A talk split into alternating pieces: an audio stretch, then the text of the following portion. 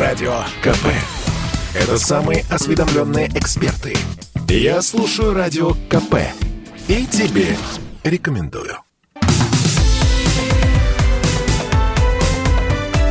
Как дела, Россия? Ватсап-страна! Украинская писательница Лариса Ницой предложила переименовать русский язык в московский. Писательница утверждает, что Россия стащила название русского языка у Украины который, как она считает, жителям Незалежной не нужен, однако все привыкли на нем разговаривать, но у них не было достаточной мотивации э, говорить на украинском. Отсюда и появился э, сначала якобы русский язык, потом суржик, а потом вот э, было разделение на э, украинский и русский. Но, по мнению Ларисы Ницой, новый закон о языке должен в корне изменить данную ситуацию.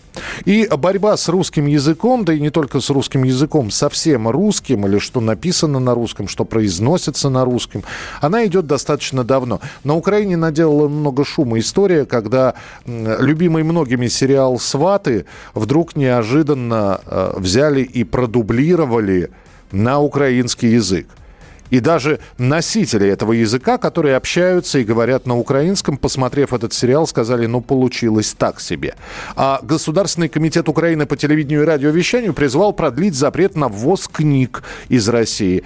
Вроде бы этот запрет действует до 22 года, но вот хотят пролонгировать время, которое этот запрет будет действовать. С нами на прямой связи Богдан Беспалько, член Совета по межнациональным отношениям при президенте Российской Федерации. Богдан Анатольевич, приветствую, здравствуйте.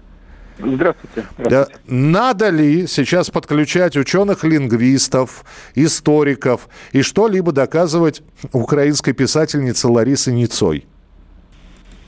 Ларисе Ницой ничего доказывать не нужно, потому что это абсолютно безумная баба. Когда вот мне сообщили, что какая-то украинская писательница там выступила с очередными инициативами, я сразу подумал, что это либо Ницой, либо Фарион. Ну, Фарион больше политик, чем писатель, поэтому все-таки вот я не ошибся. Это Лариса Ницой. Это та самая бабища, которая упрекала выигравших, кстати, украинских футболистов в том, что они посмели рассказать о своей победе на русском языке.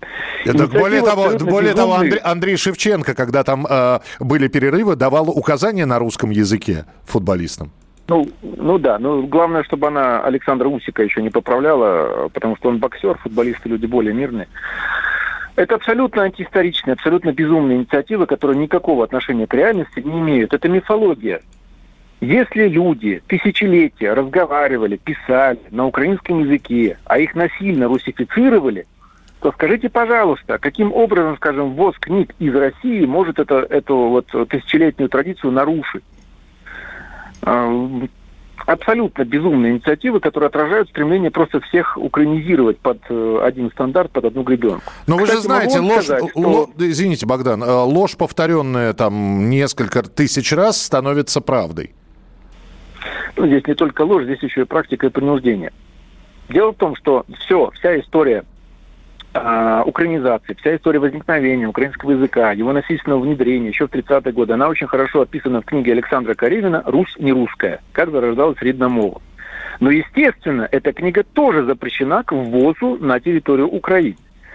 А, понимаете, как книга, которая угрожает э, государственности украинского, Украинской республики. Скажите, пожалуйста, это что за государство, что за республика, которая может угрожать одна книга?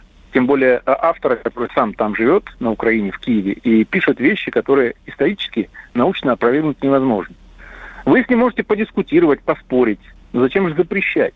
Если вы правы, если вот тысячу лет там э, вас насильственно пытались там заставить э, проклятые москали разговаривать по-русски, э, заставили Гоголя, заставили там э, летописцев, э, былины все украли вообще, уничтожили на территории Украины, и они сохранились только на севере и все прочее, то тогда в чем проблема? Это же ваше естественное, оно в свободной конкуренции выиграет.